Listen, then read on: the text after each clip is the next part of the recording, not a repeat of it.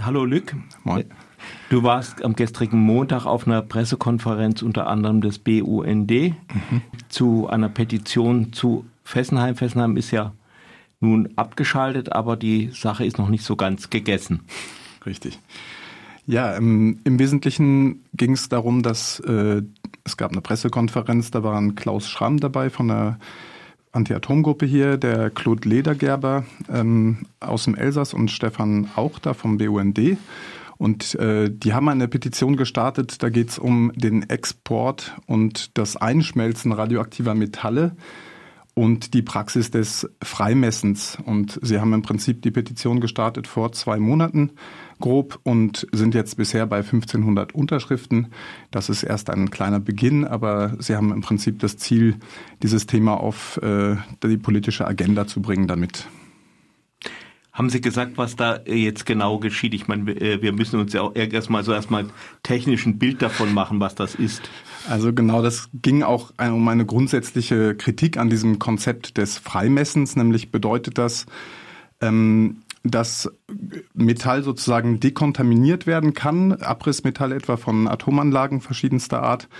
Ähm, da muss, da gibt es ein, eine Auflage, dass das unter 10 Mikrosievert äh, sinken muss, sozusagen dann so gemessen, es wird abgeschliffen im Prinzip, es wird äh, runtergeschrubbelt, was zu stark strahlt. Mhm. Und äh, das ist halt eine Praxis, die ist in Deutschland legal, in Frankreich nicht. Frankreich liebäugelt aber damit auch äh, sich ja auch mhm. von den deutschen äh, Technologien immer zu inspirieren und die Kritik daran ist halt einfach, das kommt dann in Umlauf, das wird zivil gebraucht und es gibt aber bestimmte äh, Radionukleide und äh, Teilchen, die nicht detektiert werden können, äh, also die dann, wenn sie leicht verdeckt sind, etwa sogar etwa unter Farbe oder so, äh, gibt es halt bestimmte Strahlungen, die man dann auch sowieso gar nicht nachweisen kann. Und dann ist natürlich auch eine Kritik, es wird halt ein Wert festgelegt, es ist ziemlich wenig, es ist nicht mehr, es muss nicht mehr bewacht werden, das ist der Alpha-Strahlung, die ja im Körper sehr gefährlich ist, zum Beispiel, ist ja, geht ja praktisch in der, in der Luft nicht weiter, aber wenn man so ein Teilchen Alpha-Strahler im Körper hat, genau. äh, kriegt man Krebs. Genau, das ist das ist äh, ist eine heikle Sache. Es gab in der Vergangenheit wohl auch Fälle, wo etwa in Aufzugknöpfen das nachgewiesen worden ist in Deutschland, dass da im Prinzip radioaktiver Schrott oder kontaminierter Schrott äh, verwendet wurde, äh, was eben dann auch Gesundheitsschäden mit sich bringen kann.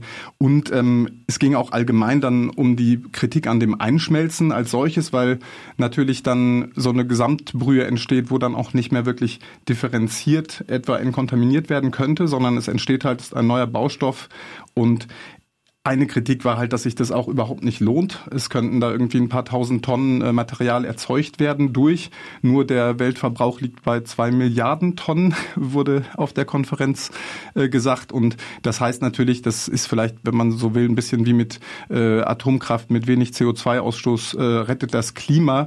Ähm, das ist natürlich undurchsetzbar, wenn die nur zehn Prozent der, der Weltenergieproduktion ausmachen oder so. Ne? Man müsste quasi, also die Lösung, das Ziel, das, das ökonomisch ist es nicht darstellbar. Man kommt da nicht hin. Äh, man hat quasi so einen Mini-Gewinn an Metall, aber es arrangiert halt die Atomindustrie und äh, diese Praxis ist in Deutschland halt verbreitet das, und auch das Exportieren davon, das wollen die mit der Petition, wie gesagt, stoppen. Ja, und weiter ging es dann auch um eine Kritik an diesem, an dieser recht intransparenten Arbeit, die erfolgt in Bezug auf diese Import-Export-Wirtschaft der hier ja angeblich oder scheinbar teilweise zu Ende gehenden Atomindustrie. Eben gibt's halt dieses äh, ein Bundesamt für Wirtschaft und Ausfuhrkontrolle, BAFA, äh, und äh, die sollen eben und das Bundesministerium für Umwelt vor allem für Transparenz sorgen. Und das ist schon in der Vergangenheit sehr schwierig gewesen, etwa beim Export äh, aus Stade nach Skandinavien oder auch von Obrichheim, äh, wo irgendwie ein Kessel in, in die USA gewandert ist, wo dann eigentlich eine, ja, eine große Transparenz äh, vorherrschen muss. Es wurde dann auch äh, als womöglich illegale Praxis äh, vorsichtig dort äh, kritisiert. Ähm, genau, einfach eine, eine recht äh, freie Wirtschaft, ein, ein freier Markt auch in Bezug auf diese dann sozusagen recycelten Stoffe der Atomindustrie. Mhm. Gab es noch was auf dieser Pressekonferenz? Ja, also es ging auch darum, äh, zu Fessenheim zu arbeiten, wie du schon einführend sagtest. Ähm, da ist nämlich Arbeit im, am Laufen, hat der Claude auch nochmal gesagt, zu diesem Plan eines Technocentre. Äh, da geht es um Walm ist gerade so ein, ein schöner Begriff, der da mal wieder im Raum steht. Das ist die Valorisation de Métaux, also Metallaufwertung. Das äh, ist eine mögliche Perspektive, eine wohl recht konkrete Sache, die sich eben überlegt wird, weil man ja auch in Frankreich einen Standort braucht, um die paar Reaktoren, gut, es stehen ja manche auch schon seit 40 Jahren in der Landschaft rum und es wird nicht mhm. zurückgebaut, aber äh, es steht an, dass dort auch so eine Praxis kommt. In Frankreich ist, wie gesagt, das bisher verboten, was dazu führt, dass ganz viel äh, Schrott, der hier vielleicht freigemessen würde, dort in Tricastin etwa 150.000 Tonnen, meine ich, äh, rumliegen, äh, Stahl in erster Linie. Mhm. Ähm, das wollen die natürlich langfristig umkehren und auch äh, in diese Praxis der der, des Recyclens dann noch stärker einsteigen. Das, da wäre das Technocentre in Fessenheim, was ja zuletzt immer wieder in der Öffentlichkeit war, als, als auch grenzüberschreitendes Projekt, äh, der Kandidat für äh, das auf die Beine zu stellen. Und da ist natürlich auch so, also es wird auch gesagt, man will dieses Technocentre ja zu Fall bringen. Ähm, es gibt auch ein AK Fessenheim so zu dem Rückbau seit mehreren Jahren. Ähm, und Genau, es will, will die, wollen die Umweltinitiativen hier in der Region was dagegen tun, dass auch hier eingeschmolzen wird, dass auch hier möglicherweise dann äh, 20 Kilometer von hier im Prinzip der, der, der gefährliche Stoff dann wieder zivil in den Umlauf gebracht wird als mittelfristiges Ziel. Naja, und gleichzeitig ist es natürlich auch irgendwie ein bisschen ein marginales Thema oder so in der Gesamtbrutalität äh, der Atomkraftpolitik, äh, so mit auch Export von Brennelementen. Das war dann später noch Thema aus Lingen, wo Deutschland ja offensichtlich nicht aussteigt aus, aus dem mhm.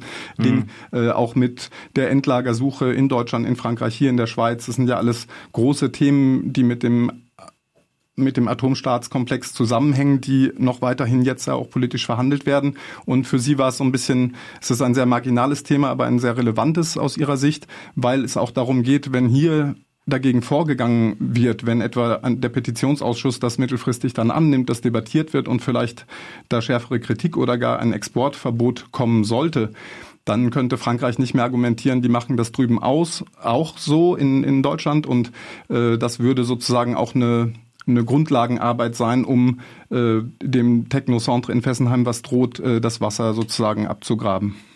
An wen richtet sich die Petition? An die Landesregierung oder Bundesregierung? Das richtet sich an den Bundestag, genau. Also es wäre dann an den Petitionsausschuss gerichtet, wenn man dann mal eine gescheite Anzahl, bisher sind es 1500, das ist ja überschaubar, aber wenn diese Petition dann voll genug wird oder zumindest angenommen wird, da gibt es wohl auch, da wurde kurz drüber diskutiert, kein richtiges Quorum oder kein Limit. Es können Petitionen mit ein paar tausend aber auch äh, angenommen werden und ein paar, welche mit ein paar zehntausend auch abgelehnt werden. Das hängt dann äh, wohl an anderen Mechanismen. Hm. Ähm, wo kann man sich dieser anschließen? Webseite des BUND oder? Der, ich denke, der BUND hat da bestimmt drauf verlinkt. Es gibt, äh, das läuft über Campact, wo, wo dann Online-Petitionen ja üblicherweise recht einfach auszufüllen sind für Menschen, die das äh, für eine gute Initiative halten.